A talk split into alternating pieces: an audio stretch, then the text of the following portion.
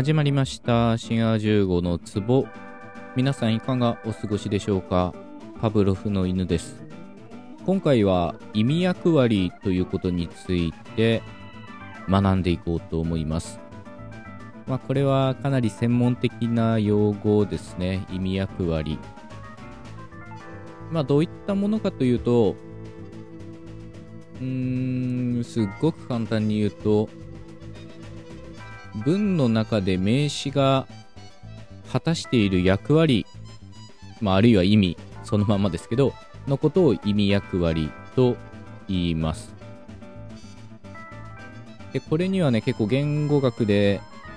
それぞ、まあ、いろいろ種類があるんですよね、役割がね。で、それぞれラベル付けされてて、例えば、動作種という意味役割があります。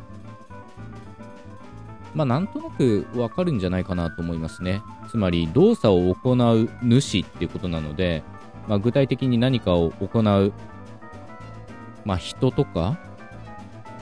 まあ、動物の場合もあるかもしれませんが、なんですかね、何でもいいですけどね。えー、っと、まあ、私はご飯を食べた。こういった場合の私っていうのは、この文の中で動作種という意味役割を持っているというふうに考えられます。一方、私はご飯を食べた。このご飯の方は、まあ、意味役割で言うとよく非動者という言い方をします。まあ、者っていうものっていう字がついてるんですけど、まあ、ここは仕方ないないですね、えー人間でなくても物の場合もあり得ます。まあ、英語だとそれぞれエージェントと patient みたいな言い方をします。まあ、こういうふうに名詞が文の中でどういう意味を持ってるかっていうのが、まあ、意味役割なんですけど、動詞の意味によってある程度決まってくるものなんですよね。食べるっていうのは、まあ、よく他動詞って言われますけど、食べる動作をする人と、まあ、あるいは生き物が典型的だと思うんですけど、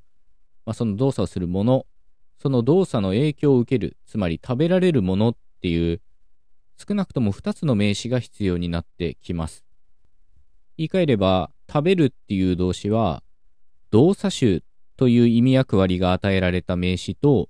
非動者という意味役割が与えられた名詞が必要であるということです。まあ大した話ではないですね。結構常識で考えられそうです。他にも例えば、受益者みたいなものもあって、これは利益の影響を受けるみたいな、まあ人がこれも典型的だと思うんですけど、私は彼に本をやった。まあ私っていうのはさっきと同じ動作種で、彼にっていうのが、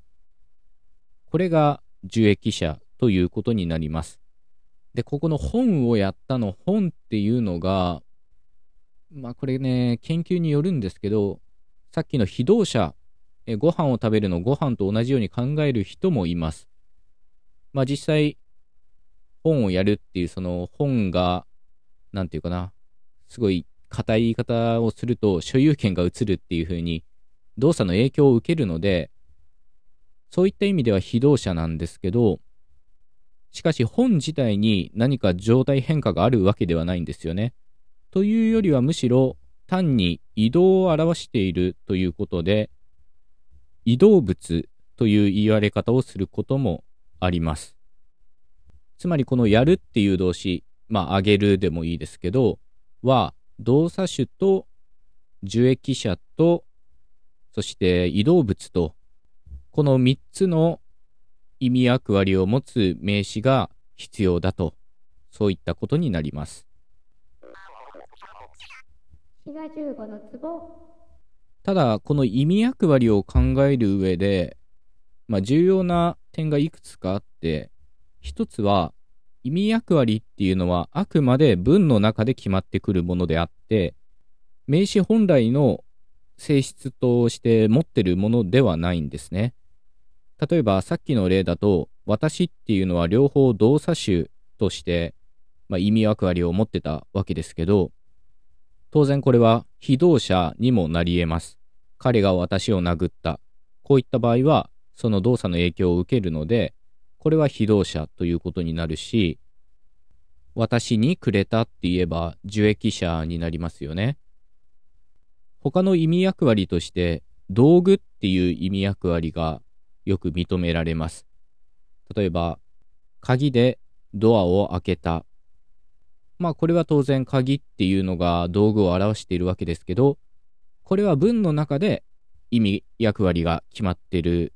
のであって、鍵っていうのがいつでもどこでも道具という意味役割が与えられているわけではありません。鍵を作った。こういった場合は道具というよりは非動者と考えた方がいいんですね。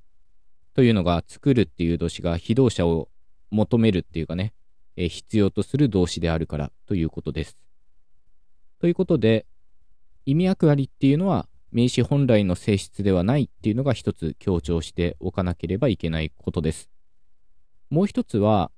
この意味役割と主語とか目的語とか、こういったものは関係ありそうで関係ないんですね。確かに動作種っていうのは主語になりやすいです。私はご飯を食べた。私は彼に本をやった。こういった場合、私っていうのは動作種であり、かつ主語であったわけですけど、動作種っていうのは必ず主語で表されなければいけないものではなくって、例えば、受動体っていうのを考えてみると、このことはすぐわかります。私は犬に手を噛まれた。この私っていうのは動作種ではありません。主語ですけど、動作種ではなくって、非動詞です。まあ、噛まれるっていうその動作の影響を受けているから。一方、犬にっていうふうに動作種はにというもので、まあ、マークされているということです。まあ、このようにですね、動作種っていうのは必ず主語じゃないといけないっていうわけではないし、非動詞とか移動物っていうのが必ず目的語じゃないといけないというわけでもありません。まあ私は犬に手を噛まれただと非動詞が主語になってますよね。というわけで二つ目に強調しておきたいことは意味役割っていうのは主語や目的語とか、まあこういうのをよく文法関係っていうんですけど、こういったものとは独立した概念であるということです。なので、主語っていうのは動作を行う人を表すっていう定義は全くダメだということですね。まあこういった言い方をする人が時々います。まあ皆さんももしかしたら主語って何って聞かれたら何か動作をする人だよとかね答えちゃうかもしれませんけどあくまで意味役割と文法関係は別の、まあ、概念ということになります。滋賀15の壺。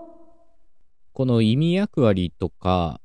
主語目的語がどうのこうのとかこういった話は関連エピソードがあるのでぜひねこちらも聞いていただけたらと思います。概要欄に URL は貼っ付けておきます。まあ意味役割自体はそんな難しい概念ではないんですね文の中で決まってくる名詞の表す意味役割のことをそのまま意味役割と呼んでいます。そしてそれはあくまで文の中で決まってくるもので、その名詞本来の意味ではないし、主語や目的語っていったものと関係がありそうで関係がないものということになっています。で、僕はね、この意味役割で、ね、まあ、ちょっと不満があって、まあ、当然わかりやすいんですけど、さっき移動物っていうのが出てきましたよね。私は彼に本をやったって言った時の本。まあこういうものを移動物と、まあ、言ったんですけど、これをね、日本語で主題っていうことがあるんですよね。で、英語でも theme なので、まあ主題っていう役になってるんですけど、これは非常に気に食わないですね。えー主題っていうのは、その情報構造っていうもうちょっと別の言語学の分野で使われているものなので、